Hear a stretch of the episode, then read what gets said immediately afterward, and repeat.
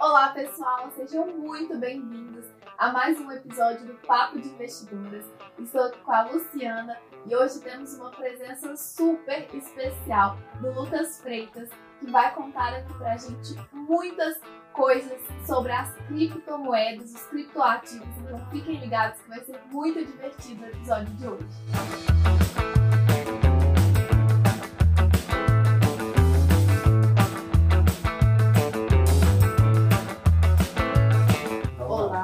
Luciana. Eu sou É, o Lucas. Participo aqui com a Amanda e hoje temos aí o Lucas como convidado. Obrigada, Lucas, pela presença, para explicar para a gente dar uma aula sobre esse novo produto de investimento que está tão em alta aí, que são os criptoativos. Vamos perguntar muito, viu, Lucas? Maravilha. Exato, gente. Esse assunto tá hoje super em alta, né? Tem muitas pessoas buscando realmente entender mais aí, principalmente por conta é, dessa alta muito forte que a gente viu aí, tanto do Bitcoin, né, que hoje é o mais famoso, mas vamos começar aí desde o início, né? Entender o que, que são esses criptoativos que todo mundo fala, que todo mundo investe, né? Todo mundo assim, digo, as pessoas né, que têm interesse no assunto e quem não tem, eu tenho certeza que pelo menos alguma vez já viu eu, teve algum interesse em, em começar a investir, né, Lucas? Conta aí pra gente o que, que são esses criptoativos. Perfeito. Então, o primeiro estudo, né, é, é o entendimento de criptoativo e criptomoeda, né? Então, a gente fica ouvindo os dois termos, mas para a gente já começar do início, né, é, toda criptomoeda é um criptoativo, né, é, mas nem todo criptoativo é uma criptomoeda. E aí eu vou entrar um pouco sobre o que, que é cada coisa, tá? Mas o, o Bitcoin em si, né, é, ele surgiu ali em 2008 por conta da crise é, que aconteceu né, em 2008 e por conta daquilo uma pessoa chamada Satoshi é, Nakamoto ele criou né, essa, esse Bitcoin é, com o intuito de fazer uma moeda que não tivesse nenhuma regulação de nenhum país, né, que não tivesse nenhuma barreira é, de entrada e também que fosse uma moeda que teria né, uma oferta limitada de 21 milhões né, de bitcoins. Então, né, a longo prazo é uma moeda deflacionária. Né? É, e a partir disso, ninguém sabe o paradeiro desse Satoshi Nakamoto, mas todo mundo atribui a ele a criação é, do Bitcoin em si, tá? que foi a primeira criptomoeda e o primeiro criptoativo. Legal. E qual, que- qual que é a diferença, então, entre o, o criptoativo e a criptomoeda? Maravilha. Então, o, cripto, o criptoativo né, e a criptomoeda, ela é sempre registrada na rede blockchain. Né? Então, o que, que é a rede blockchain? É, Para você poder pegar, eu tenho bitcoins na minha carteira e eu quero transferir bitcoins para a carteira de outra pessoa, eu preciso de, de uma rede, né, da rede blockchain para isso. Então, eu vou pegar a minha carteira, tenho a sua carteira, e vou fazer esse envio da minha carteira para a sua carteira. Para isso, né, a gente entra naquela questão lá que todo mundo ouve falar que são dos mineradores. Né? O que, que são esses mineradores? É, são pessoas que têm ali né, um galpão, por exemplo, com tanto de placa de computador, né, de processamento, é que eles deixam aquilo lá ligado para poder resolver uma equação e quem consegue resolver essa equação primeiro, é, ou seja, qual é a equação? A transferência da, dos, meus, dos meus bitcoins para você, ele recebe algo em troca ali que é um pedaço de bitcoin, né? Uau. É, e o que, que é isso, né? Ele vai ter que resolver essa, né, com né, é, essas placas de processamento, ele resolve essa equação, concluiu essa equação, eu vou conseguir transferir da minha carteira para a sua carteira, e aí vai gerar um número ali, alfanumérico gigantesco, que é registrado na rede blockchain, é de consulta pública, não, né, não tem como isso desaparecer, então a qualquer momento, em qualquer lugar, você consegue consultar que transação que foi essa, inclusive acessar a sua carteira e a minha carteira e ver tudo que tem lá dentro.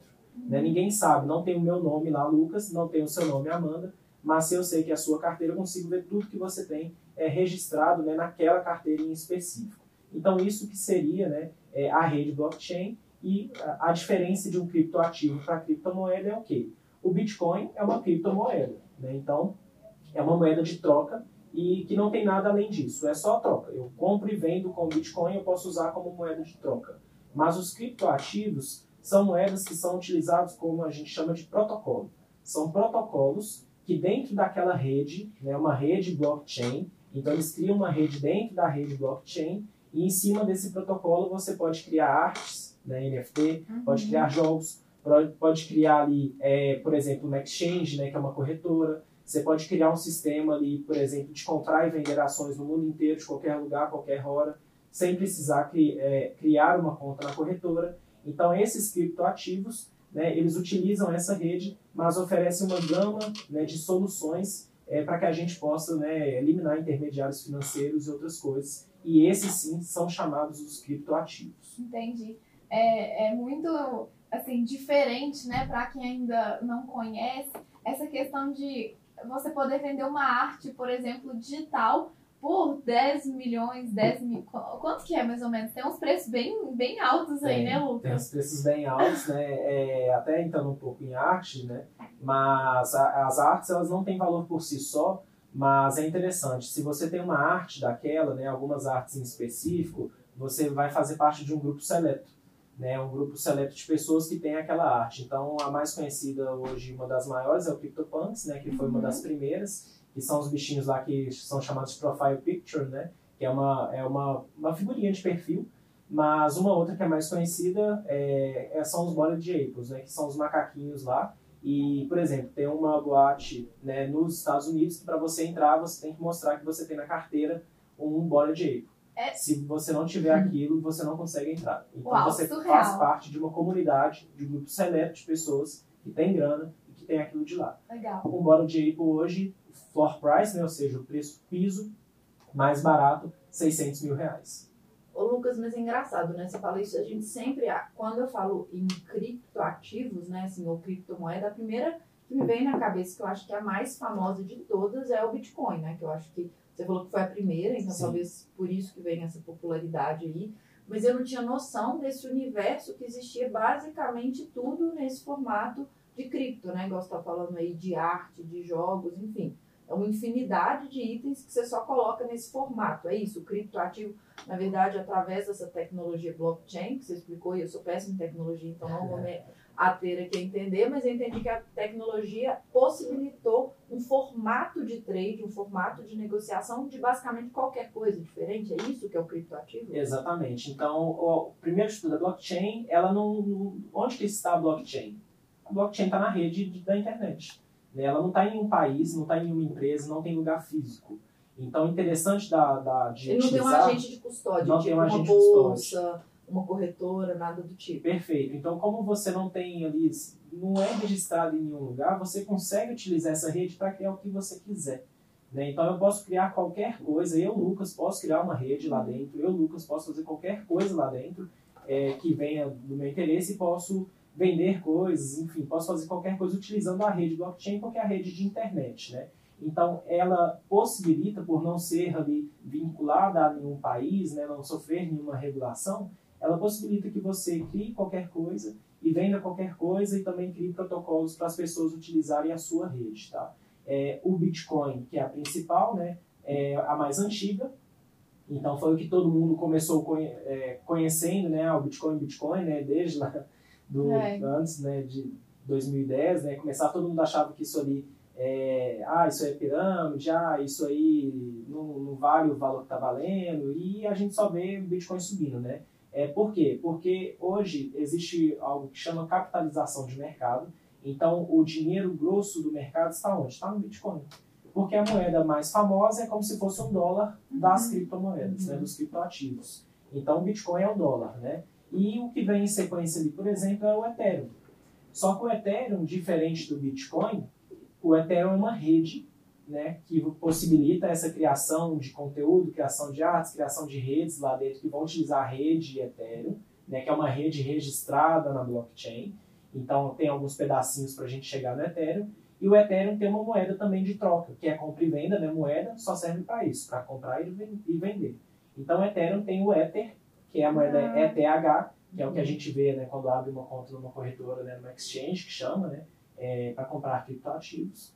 É, esse Ethereum ele tem a moeda de troca, mas a rede Ethereum em si é muito maior do que só isso. Então vão ter outras moedas, por exemplo, que a gente vai falar, né, é, que são registradas na rede Ethereum. Então você está comprando talvez uma moeda que está dentro ali da rede Ethereum e você nem sabe, tá? E não tem rede Bitcoin. Então o Bitcoin Então é é uma moeda. só, o cripto, é, só a criptomoeda. Perfeito. Então Bitcoin é E só conta pra criptomoeda. gente, Lucas, assim, né? Pra mim, é, criptoativo e esse mundo aí de milhares de ativos é uma coisa maluca. Mas é, o Bitcoin especificamente, que eu acho que a gente pode né, entrar aqui e aprofundar mais, que eu acho que é o mais popular, talvez as pessoas já tenham até na carteira sem entender muito bem é, o que estão comprando. É, por que, que teve essa valorização pensando nessa moeda, né? Que você falou que ela é desregulamentada, não tem nenhuma intervenção de Banco Central, enfim, nenhuma questão política envolvida, né? É, por que, que ela teve tanta valorização? Qual que é o fundamento? Qual que é, né? Eu, eu não sei de cabeça, mas a valorização é uma coisa absurda. Não teve nenhum outro ativo que performou tão bem nos últimos anos aí desde a criação. Sim. Então, assim, o que, que é? O que está por trás disso? Por que, que o mercado acreditou tanto que o Bitcoin vale tão mais do que o ouro, do que a bolsa, enfim? E tem até a história da pizza, Da né? Conta pizza, aí pra gente a dele. história da pizza que se você tivesse com... teve uma pessoa, né, que comprou uma pizza com Bitcoin há muitos anos atrás e hoje ela Sim. estaria aí com muito dinheiro se tivesse segurado os Bitcoins, Poderia comprar né? muito mais. Teve o, o famoso Pizza Day, né? Que teve uma pizzaria que estava vendendo pizza a Bitcoin e uma pessoa pagou a pizza por 10 Bitcoins. Só para vocês terem ideia, 10 Bitcoins hoje valeriam é, mais de 500 mil dólares. Então, Poderia comprar 3 pizzaria, milhões. né? Poderia comprar várias pizzarias com esses 10 Bitcoins, né? É, e, na verdade, é isso, né? O Bitcoin foi a primeira moeda. É, várias pessoas, né? As pessoas vão buscar o Bitcoin por... é, por terem perspectivas ali, né, por, por, por intuitos diferentes. Tem pessoas que vão comprar Bitcoin para poder fugir de inflação, ok? É uma moeda deflacionária com o tempo, porque ela tem ali um valor né, é, fixo né, de 21, 21 milhões de moedas. Então, por si só, ela é uma moeda deflacionária, porque ela é finita. Então, é um dos pontos. É, Isso é legal, não, só fazendo um contraponto, assim, Claro. que eu acho que a gente aqui faz muito a ideia de inicial, de falar para leigo. Então, assim, diferente de qualquer outra moeda no mundo, que os bancos centrais tendem, ao longo do tempo, sempre imprimir, Imprimir. dinheiro e colocar mais dinheiro na economia, ou seja, o dinheiro é, é, não é fixo, né? Eu tenho 10 dinheiros hoje, amanhã eu posso ter 20, etc. O Bitcoin que você está falando, ele é escasso, ele tem uma Sim. quantidade que já foi emitida X e nunca mais ninguém vai emitir um novo Bitcoin. Então, o que tiver ali vai ser negociado dentro dessa quantidade fixa, Por né? isso que falam que é reserva de valor e as pessoas né, têm essa ideia assim, de ser reserva de valor justamente porque tem um máximo né, que pode Isso. Ser emitido. Inclusive, depois de 2150, do ano 2150, ele vai começar a cair pela metade de 4 em 4 anos. Ou seja, o valor dele tem que ser muito maior. Né? Então, eu tenho Tem um que pedaço... valorizar, né? Exato, porque se você está deixando algo escasso, ele tem que va- valer mais com o tempo, né? Então é exatamente isso. E Esse é um dos, dos fatores que justifica Um essa valorização. É a diferença de moeda fiduciária, né, que é o dólar real, que você imprime, e o Bitcoin ele tem ali uma escassez, então é uma moeda deflacionária. né? Então tem pessoas que vão buscar como reserva de valor, tem pessoas que vão buscar até por conta de, da facilidade de troca. Então eu posso mandar né, Lucas aqui para uma pessoa no Japão sem passar por nenhum intermediário. Né? Então eu vou mandar da minha carteira para a carteira da pessoa, vai, né, vai ali gerar talvez uns 15 minutos, 30 minutos para poder chegar, que é o tempo ali da mineração, né, para poderem resolver a equação. Mas eu vou fazer isso e de uma forma da minha carteira para outra carteira, né? E, e o que que acontece hoje em dia, né? é, pelo mundo inteiro e por isso que também tem um debate muito forte em cima do, né, das criptomoedas, dos criptoativos, não tem como registrar isso. Ninguém sabe que eu mandei para a pessoa tal e ninguém sabe nem quem é a pessoa É anônimo. né, é anônimo. Então é tudo registrado na rede de internet. Então por isso tem uma discussão muito grande também, né? Já teve sobre lavagem de dinheiro e tudo mais. Mas é algo que já ficou um pouco para trás, até porque não é só para isso que é utilizado, né? Obviamente tudo é utilizado. né? Tudo pode ser utilizado, até comprar uma arte hoje física, né? Um quadro físico que você vai colar, colocar em casa, pode ser utilizado como lavagem de dinheiro. Então as pessoas deixaram isso um pouco para trás porque o valor dele é muito mais do que isso. E se pessoas quiserem utilizar de forma ilícita, não tem como é, travar. né? Então tem essa questão de ele ser registrado tudo na internet, então não tem como ali também fazer uma regulação em cima disso ainda, né? Tem países que querem fazer. É, então você tem essa segunda né, questão. E a terceira questão também né, é, é do, da valorização em si. Então, tem pessoas que vão querer comprar para poder especular na moeda também, né? Uma forma ali de investimento, de diversificar patrimônio, né? É, o Bitcoin é só a primeira criptomoeda, então não necessariamente a pessoa hoje é, deveria ter, por exemplo, ah, eu quero comprar criptos, né? É, não, não falaria para ninguém comprar uma cripto, somente uma cripto. Você tem que ter a diversificação em tudo que você faz. Uhum. E também tem que ser uma parcela pequena, principalmente à medida que você for conhecendo esse mercado. Mas você tem uma gama diversa de criptoativos e de criptomoedas que você pode, né, é, sim, com o tempo, ir estudando e alocando os seus investimentos, por exemplo, né, fazendo essa diversificação. E se eu quero investir, Lucas, como que eu faço? Assim, aonde que eu vou? Eu vou no meu banco ou tem outra corretora? Como que funciona isso? Perfeito. Então a gente tem algumas formas de se investir nisso. É, a principal é você abrir uma conta numa exchange. Né? O que, é o exchange? É uma corretora de criptomoedas, né? de criptoativos.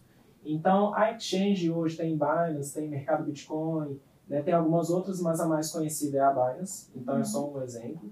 É, você tem que abrir a conta lá igual você abre uma conta em um banco digital, não tem ali nada físico. Você abre lá, coloca seu CPF, né, coloca sua senha, você abriu. Transfere o dinheiro do seu banco para a exchange e a partir daí você pode comprar o que você quiser dentro das possibilidades que aquela exchange te oferece. A Binance, por exemplo, até um adendo, ela tem, por exemplo, a própria cripto, o próprio criptoativo, que é a moeda da Binance, que é o BNB é uma criptomoeda também que só serve para compra e venda ali dentro. Uhum. E o que, que, é interessante a gente falar? Que as moedas elas têm paridade. Uhum. Então eu não compro um Bitcoin. Eu compro um Bitcoin barra alguma coisa. Uhum. Então eu posso comprar um Bitcoin barra BRL, né, barra real. Eu posso comprar um Bitcoin barra Ethereum. Posso comprar um Bitcoin barra BNB. E aí ele vai ter a valorização em cima do que? A, a desvalorização de uma moeda frente à valorização da outra moeda. Então é tudo paridade. Né? Então é, tem esse ponto que é importante. O mais comum é nos Estados Unidos, né? Mais comum é paridade dólar. Paridade dólar porque aí o que, que acontece? Não é nem dólar em si, não é nem USD. É, as pessoas utilizam, até falando já sobre criptoativos, as stablecoins. O que, que é uma stablecoin? É uma, né, dentro ali da gama de segmentos possíveis dentro das criptos, a stablecoin é uma gama ali de moedas que elas servem para ser uma moeda que não vai ter variação. Então, tem pessoas que vão colocar, por exemplo, o dinheiro em cripto, né? Ao invés de colocar debaixo do colchão, vai comprar um stablecoin que não vai ter variação, mas ela vai ter uma variação de acordo com a moeda fiduciária. Né? Então, a mais conhecida é o Tether, né? que chama Tether, que é USDT. Né? Então, é o USD de dólar e o T de Tether, que é uma moeda que ela vai valer igual o dólar vale. Né? Então, se eu for comprar um Tether, ele vale tantos dólares. Né? É, e aí ela vai ter, a oscilação dela vai ser mínima ali, de acordo só com que a moeda é, está oscilando. E mesmo assim, eu estou olhando na ótica do Brasil. Se um indiano está comprando um SDT, é, ele vai olhar a paridade com a moeda dele depois, na hora que ele for querer trocar o SDT para a moeda deles. Né? Então, eu vou comprar BRL barra USDT, e aí, quando eu compro o SDT, aí sim eu consigo comprar outras paridades. Por quê? O, às vezes o Bitcoin tem, né, mas tem moedas que não vão ter paridade com o real. Então você tem que comprar primeiro uma outra cripto para poder fazer paridade com aquela que você quer comprar. Tá? Então tem esses passos ali que você vai ter que seguir para poder chegar naquela moeda que você quer em específico. Então, basicamente, se eu montar, né, como o Gosto falou, a maioria das moedas está é, baseada é, com a referência de paridade dólar, se eu comprar uma moeda via, né, que você falou aí das opções, não é corretora, né? É exchange. Via É uma corretora. exchange, é, a gente vai estar no final com uma exposição a dólar. Então, uma forma de eu até falando um pouco Sim. de carteira de investimento, ao, se eu quiser colocar em outras moedas ou criptoativos, necessariamente aquele criptoativo vai ter uma variação dele mesmo, né? Que é lá se ele subiu ou caiu no dia. E além disso, somado a variação da moeda que eu tiver. Então, real contra dólar, etc. Se eu tivesse na minha carteira, eu vou ter a soma desses dois, é, desses dois fatores, né? Exatamente isso. Então é, é interessante por conta disso. Eu posso comprar um Bitcoin barra BRL, mas quem busca cripto dificilmente vai buscar uma cripto vinculada à BRL. Até porque vai ter uma gama menor de criptos para poder comprar e também né, a pessoa vai buscar uma diversificação através né, de uma paridade é, de uma moeda mais forte. Né? Não é um, um USD mesmo, né? não é o dólar mesmo, mas é um stablecoin. É legal falar essa questão de liquidez, né? Quando é paridade com dólar, a liquidez é maior. Com certeza. Então tem mais negociação. Sim, vai ter diferença É. no preço de compra e venda. Então, se eu quero comprar BNB, né, moeda da Binance, barra BRL, às vezes ele vai estar valendo ali é, 600 dólares. Né? Se eu for comprar BNB barra, barra é, USDT, ele pode estar valendo 595. Entendi. Então, eu ganhei 5 dólares ali porque eu estou com uma paridade melhor. E com relação à segurança, assim, quais os riscos que eu corro quando eu invisto em um criptoativo, em uma cripto, criptomoeda, né? O que, que é, eu tenho que ficar atenta ali que pode ser que ocorra é, com relação a essa segurança? Primeiro estudo é a oscilação da moeda. Né? A moeda, as moedas né, são conhecidas por oscilarem bastante. Né? É. acontece de 20% para baixo no dia, 30% para baixo no dia, 100% para cima no dia também. Acontece, então o primeiro estudo é a oscilação. Né? As moedas podem ir de 0 a 1000% em uma semana e podem também cair de 1000% para zero, né? voltar a zero também no, no, mesmo período em questão de horas, né? É, principalmente quando acontecem esses eventos de liquidez é, em que a gente vê o mercado como um todo caindo forte. Tá? Então, o primeiro estudo seria o risco da oscilação da moeda, o segundo seria o risco de armazenamento. Né? Então, até trouxe aqui para vocês, né? É, isso aqui é uma hard wallet, né? É, isso aqui é onde eu coloco, por exemplo, as minhas, as minhas criptos. Né? Então, se eu perder isso aqui, realmente eu perdi tudo que eu tenho. Mas eu evito de uma pessoa me roubar. E o que, que a pessoa te roubar? Você clicar num site que não deveria, você aprovar um contrato né, de troca é que não deveria, porque tudo é armazenado né, na rede blockchain. Então, para uma pessoa entrar lá, né, esses hackers entrarem lá e limparem sua conta e mandar para dele, é muito fácil. Uhum. Né? Então, você tem um risco de armazenamento. Né? Então, a, a, melhor coisa é você ter isso aqui, porque é físico, ninguém consegue te roubar. E, Entendi. E para uma operação você precisa disso. Precisa. Se ele entrar e vender parte do seu portfólio, comprar mais, tem que estar com isso plugado ali na sua, no computador para poder fazer a operação. Maravilha. E, por exemplo, as minhas criptos não estão na Binance, né, que é a corretora que eu utilizo atualmente. Elas estão aqui. Para eu fazer uma compra e venda, o que, que eu faço? Plugo isso no computador, mando da, né, da hard wallet aqui, que chama Trezor, essa aqui, para a Binance, e na Binance eu troco e mando de volta para cá para ficar seguro. Né? Então aqui Legal. eu estou evitando o risco de armazenamento, mas eu não estou evitando o risco de oscilação, que é outro risco que continua aí em cima. É, e com relação à senha, Lucas, a gente ouve falar de muitas pessoas que perderam a senha, é, e aí perderam né, vários milhões aí por conta de ter esquecido a senha. Até esses dias eu estava é, vendo o jornal e vi um caso lá específico. Eu falei, meu Deus, essa pessoa deve estar tá desesperada, é. né, por conta dessa senha. A senha é desse, desse negócio daí, do, do físico, ou é do, do site? Como que é essa Perfeito. senha? A senha de corretora você pode colocar esqueci senha lá, eles vão mandar para o seu uhum. e-mail, você vai ter lá as validações de segurança, você consegue recuperar a sua senha. Uhum. Esse aqui, ele tem 24 palavras, então eu tenho que anotar essas 24 palavras em um local que eu não posso perder, né? Uhum. Não posso fazer igual essa pessoa que você viu fez, não posso perder essa senha. Além disso, eu tenho uma secret phrase, né? Que são algumas palavras que eu também tenho que digitar sempre que eu vou entrar ou fazer qualquer transação. E além disso, eu também tenho um PIN, que é uma sequência numérica ali de nove dígitos, de 1 a 9, é, que eu também tenho que ter isso para poder fazer o completo. Né? Então, eu posso perder isso aqui não tem importância. Eu compro outro e consigo importar a carteira que eu tenho, que está registrada na rede blockchain, para o novo dispositivo. Mas eu não posso perder as minhas palavras secretas. Ah, legal. Então, se alguém roubar esse, esse aparelhozinho, eles não vão conseguir acessar não. porque não tem as palavras, né? Perfeito. A pessoa tem que roubar isso aqui, as palavras, o PIN e a... Meu Deus. É muita coisa, né, gente? Então, é eu, eu esqueço as minhas senhas, assim, quase que todos os dias eu eu tenho que anotar num lugar bem seguro, imagina esse tanto de palavras. Tanto é que eles vendem placa de metal para você anotar as 24 palavras numa placa de metal. Ah, tá. Ah, pra você não perder um papel, jogar fora o caderno, né? Legal. Isso faz parte do, da segurança. Sim, é. faz parte da segurança. Então, você falou aí da exchange, que teria que abrir conta e tal, mas existem outras formas aí que a gente pode ter exposição, né? Tá investindo aí em criptoativos sem necessariamente entrar de forma direta no exchange, estar tá comprando né, a cripto de forma direta, né? Eu, pessoalmente, tenho até uma ETF na minha carteira lá de Hash 11, né? Que, que tem parte, né? Que tem criptoativos, algumas criptomoedas ali dentro. Você podia falar assim, ah, eu não quero ir no exchange, não quero operar criptoativos ali ou criptomoedas de forma direta. Quais são outras formas aí mais simples que eu posso acessar esse ativo, né? Colocar isso na minha carteira, ter essa exposição aí e a possibilidade de ganho, sem necessariamente ter que abrir essa conta em exchange. Existem outros meios? Você podia contar pra gente aí? Com certeza existem, né? Como eu falei, exchange é a principal, uhum. mas hoje, por exemplo, dentro do BTG, por exemplo, né? Você consegue comprar um fundos, né? É, fundos que vão aplicar em criptoativos, é, com exposições que vão variar de 20% do fundo, 50%, 80%, 100%, Uhum. né, conforme o seu apetite a risco, né, o seu perfil de, de investimento também. Então, os fundos de investimento, você vai passar a gestão ali né, para um gestor e esse gestor vai escolher as criptos ali que ele vai alocar, é, a não ser que seja algum fundo específico, por exemplo, Bitcoin. Né? Então, se você quer um fundo 100% Bitcoin, você aplica no fundo, eles vão fazer todo esse trabalho de compra de Bitcoins, armazenamento também, né? eles não podem perder. Né? A mesma forma que eu tenho isso aqui, eles têm que ter isso e o backup disso, e, enfim, dividir em várias carteiras. Então, é uma forma de você passar a gestão e não ter que preocupar é, realmente na compra e venda e armazenamento, por exemplo.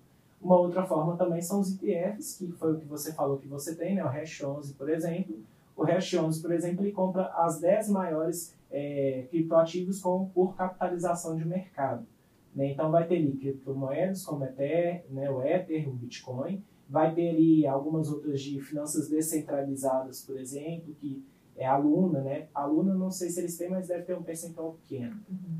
Mas eles têm ali é, as cripto, os criptoativos de é, maior capitalização e de segmentos diferentes é, e que você compra isso em ambiente de bolsa com uma liquidez em D mais 2. Uhum. Então, diferente de eu comprar uma cripto, né, um criptoativo aqui direto na, na exchange, comprar e vender a qualquer momento, o ETF você vende hoje e cai em dois dias, igual uma ação é, também tem a liquidez né, de dois dias. Então, e ele vai replicar ali a oscilação dessas moedas. Né? Lembrando que as criptos elas não fecham, né? não tem horário de pregão, elas são 24 por 7, elas não, não param. E aí esses fundos na segunda-feira, né, os ETFs na segunda-feira, eles vão ali primeiro é, recapitular o preço de sexta e na terça-feira que eles vão recapitular o preço de segunda, que vai pegar ali também a oscilação é, do fim de semana como um todo. Então, uma outra forma que você também vai ter menos trabalho e que você pode, ali dentro do Hash 11, por exemplo, diversificar já em várias moedas comprando um único fundo. Né? Então, para quem está começando, é uma ótima forma, uma forma mais segura também. Sim, e dá menos trabalho, né? E qual o percentual? Tem um percentual certo, assim, caso eu queira investir para né, não, não colocar muito risco na minha carteira de um ativo é, de investimento alternativo, né? Tem algum percentual indicado ou não? vai variar primeiro conforme o seu perfil de investimento, né? É, imagina uma pessoa conservadora que ela vai olhar lá talvez né, o rendimento do Bitcoin, das criptos, né? É, que realmente estão em alta e vai olhar aquilo de lá, nossa, eu estou perdendo isso, né? Estou perdendo esse movimento, quero entrar. É, uma pessoa conservadora não pode colocar mais que, por exemplo, 2%, 5%. Né? É, uma pessoa mais arrojada, ela vai ter que fazer ali o balizamento conforme o perfil de, de, do, do, da carteira de risco, né? Porque vai oscilar mais do que ações. Então, eu já tenho ações aqui, já tenho ações lá fora, vou comprar criptos.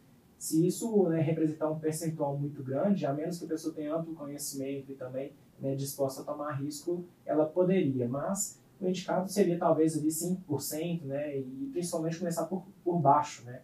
É, porque é um mercado que está em alta hoje, mas a gente sabe que ele passa por movimentos de baixa. Né? Sim. Então, nos, nos últimos aí, 13 anos do Bitcoin, é, ele já passou por três ciclos de baixas maiores que ele, que ele praticamente caiu 80%. Né? Então, imagina só, você comprou algo por mil reais, tá valendo ali 200 reais, e aí, vou resgatar, né? Tem pessoas que não têm apetite para isso. Sim. Né? Então, realmente tem que ver ali, começar bem pouquinho e ir entendendo realmente desse mercado. Né? É, diferente do que a gente faz aqui hoje, por exemplo, é, como agente autônomo, né, e também tem os bancos, né, diferente do mercado regulado, né, que as pessoas podem estudar e te falar, ah, tem um relatório falando para você comprar né, tal fundo, um relatório falando para você comprar tal ação que ela tem potencial de valorização, em criptos não tem regulamento para isso ainda. Então não tem como ninguém te indicar comprar uma cripto, né? É, isso aí vai partir de você mesmo. Eu quero estudar, eu gostei desse protocolo, eu acredito nele, quero comprar e isso aqui não realmente é um, um dinheiro que eu posso tomar esse risco, né? Então as criptos elas podem variar para zero. Então existem É. várias que Você pode zero. se dar muito bem ou pode se dar muito Sim. mal. A pessoa tem que ter É. ciência de que é uma extrema volatilidade quando você quer botar aquilo ali na sua carteira. né? Sim, até dando um exemplo de segmentos de cripto, né, um segmento que a gente pode falar no novo episódio, por exemplo, que são das finanças descentralizadas, que é, um, é muito amplo para a gente poder falar, né? É, um exemplo só, por exemplo, saiu essa semana aí que cartórios já estão utilizando a rede blockchain para poder fazer os registros. Mas, na verdade, a, o que, que é a finança descentralizada é você eliminar o intermediário financeiro. Uhum. Então, se eu quero, por exemplo, registrar um documento, eu não precisaria nem da figura do cartório. Uhum. Eu pegaria aquele documento e já registraria direto na rede blockchain. Então, é para eliminar, eliminar o banco, eliminar a corretora, eliminar o cartório, o escritório de advocacia. Então, todo mundo vai ter que migrar para esse, né, para essa rede de um, mais cedo ou mais tarde, né? É que tudo ali realmente o registro é, é, é não, não, não se perde com o tempo, né? E, por exemplo, você vai ter as meme coins. né? Então tem gente que vai poder, vai querer comprar uma meme coin. O que é uma meme coin? Uma moeda que não tem valor nenhum também, não é, não tem protocolo, não tem nada, mas tem a figura do cachorro, né? Por exemplo, a, a Dogecoin, né? A Shiba, que é o que o pessoal mais está falando no momento, que são moedas ali de meme, né? Um meme que as pessoas compram e vendem isso ali para especular, achando que isso ali vai subir. E tem gente que realmente ficou rico. Teve uma pessoa que comprou ali 30 é, dólares, se não me engano, e tem mais de 3 milhões em Shiba. Uau. É, e essa pessoa não tirou ainda da carteira. O pessoal fica acompanhando lá porque é público, né? É, Ela não tirou ainda da Não carteira. Às vezes ela até é, esqueceu. tem, né? Exato. Às vezes a pessoa até esqueceu que ela comprou aquilo, né? Que acontece. Aham. né? Então a pessoa comprou ali, ah, compra isso aqui, deixa. Vai ver anos depois, o negócio deixou você milionário, você nem sabe. E a gente vê que tá, assim, cada dia surgindo aí novas moedas, né? Assim, eu vejo que você é uma pessoa que acompanha diariamente esse mercado. Como que eu faço para acompanhar, entender qual moeda faz sentido, qual que não faz, para eu conseguir ficar atenta nessas oportunidades? Teria alguma dica nesse sentido? Legal. É, quando você não está ali via fundo ou via ETF, você está diretamente no exchange, você consegue participar do lançamento dessas moedas. né? Então, inclusive, os times hoje aqui do Brasil, Santos, Atlético, né, é, eles fizeram já, por exemplo, tokens. Né? Você pode comprar um token do seu time ali de coração e, e, né, você vai ter Negociar. isso ali, negociar. né? Você vai, vai ajudar o time também, né? porque também você está comprando um token, isso vai para eles. Né? Então, a partir do momento que você está trocando entre pessoas, não vai, mas no lançamento vai, né? Que são chamados os IDOs, por exemplo, né? Que é exatamente né, um IPO né, de ações, só que o IDO é para criptos, tá? Uhum. Então, quando você tem esses eventos, por exemplo, você tem que participar através de uma exchange. E para você ficar sabendo disso, basta você, na sua exchange, é, olhar ali a parte de anúncios. Todo dia eles vão falar, estamos lançando um Launchpad, que é uma forma também, né, que é uma oferta também que eles vão fazer. O Launchpad é o quê? É quando você tem uma incubadora né, é, de uma nova moeda. Então, Launchpad você vai ter talvez um- uma empresa por trás ou já um protocolo por trás que vai lançar uma nova moeda e você pode participar daquele Launchpad como? Ah, eu tenho que comprar o que você quer comprar dessa nova moeda, você tem que ter da outra. Lembra que é paridade? Sim. Então, por exemplo, ah, a Binance vai fazer um launchpad de uma nova moeda. Então, para você participar, você tem que ter ali um BNB e o mesmo valor ali para disponível para poder comprar a cripto. Mas você tem que ficar com esse um BNB na conta. Então, eles fazem lá a verificação e falam, ó, beleza, você pode comprar porque você manteve na sua carteira um BNB durante esse período de launchpad. Uhum. Aí pode ter outro anúncio lá falando, ah, estamos lançando a paridade é, Gala, que é uma moeda, por exemplo, de jogos, com o SDT. Então você pode comprar agora a moeda com outra paridade. Ah, estamos lançando uma nova cripto, né, uma nova cripto que ela provavelmente já passou em outros locais, é, estamos lançando aqui na Binance. E o que, que é interessante, né? A Binance, por exemplo, que é a, a maior, né? Estou focando ela aqui porque ela é maior, Sim. Mas antes dela tem vários outros passos que essas criptos que estão sendo lançadas vão passar. Então, antes de entrar numa Binance, por exemplo, a moeda pode ter passado por, é até engraçado, né? Chama Poolcoin. É um site que você compra, né? Pool é de cocô, realmente. É, coin é de moeda. É um site que você vai comprar uma moeda ali que é uma moeda que não está listada. Né? Uhum. É uma moeda que não está listada em local nenhum. Você pode comprar aquela moeda e aí o que, que acontece? Na hora que essa moeda for listada na Binance, vai dar um buco. Então você comprou a moeda antes de todo mundo. Como se fosse um pré-IPO, né? Sim, a moeda já está sendo negociada em outros locais, não só nessa KuCoin, por exemplo, mas em outras corretoras, né? Gate.io, FTX, que são assim outras corretoras, né, exchanges de criptos que às vezes elas foram lançadas lá primeiro e até chegar numa grande corretora, ela passou por outras. Então, na hora que a moeda chega na Binance, você pode ter um pouco mais de alívio, alívio é, frente to, todo né, o processo de verificação de diligência que eles fizeram para lançar aquela moeda na Binance, mas mesmo assim tem que né, continuar tomando ali o cuidado que as moedas na Binance não quer dizer que elas não vão virar zero. Nem também não quer dizer que elas vão. E não quer É, dizer que essa moeda vai ser listada também, né? Exato. Pode ser que você compre esperando que ela seja listada e ela não seja listada na Binance, Exatamente. né? Exatamente. E aí você também tem a data que ela vai ser listada, né? Então tem gente que faz exatamente isso. Ah, essa moeda vai ser é, listada na Binance, onde que eu posso comprar ela antes? Aham. E aí você, se você joga lá né, em alguns sites, né, você joga lá no Google mesmo qualquer moeda, né, é, você vai ver, ah, essa moeda ela é transacionada nessa, nessa, nessa, nessa exchange. Ah, então você legal. consegue comprar ela antes, né? Legal. Mas partindo dessa aba de anúncios, por exemplo, para você participar né, desse- desses pré-lançamentos. Né? Então nada mais é do que realmente ficar atento. Não tem análise, não, né? Nenhuma análise. Você falou. Eu vejo que algumas casas de análise estão começando a trazer um pouco mais desse universo de criptos, mas não, não tem um preço-alvo, nada disso, né? Não, não tem até porque Não né, tem fundamento. não tem É. é, o, o Bitcoin, por exemplo, né, tem pessoal de análise técnica. Aham. né? É, o valor dele, para que funciona, todo mundo já sabe. O fundamento dele, todo mundo já sabe. Mas é porque é uma moeda. Uhum. Mas até é interessante, né? Para o Bitcoin dobrar, é muito mais difícil para outras criptos dobrarem. Então, por isso que o universo cripto está tomando muita notoriedade é, em outras moedas, não só o Bitcoin. Ah, legal. Então, se você está ali comprando, por exemplo, um Ethereum, para que que você, você já ouviu, vocês, as duas já devem ter ouvido falar, ah, compra Ethereum ao invés de Bitcoin porque o Aham. Ethereum é melhor. E por que, que as pessoas falam isso? Porque ali você vai ter um protocolo, um protocolo aberto, que todo mundo pode utilizar, criar ali dentro artes, jogos, criar outros protocolos, moedas, você pode usar a rede Ethereum.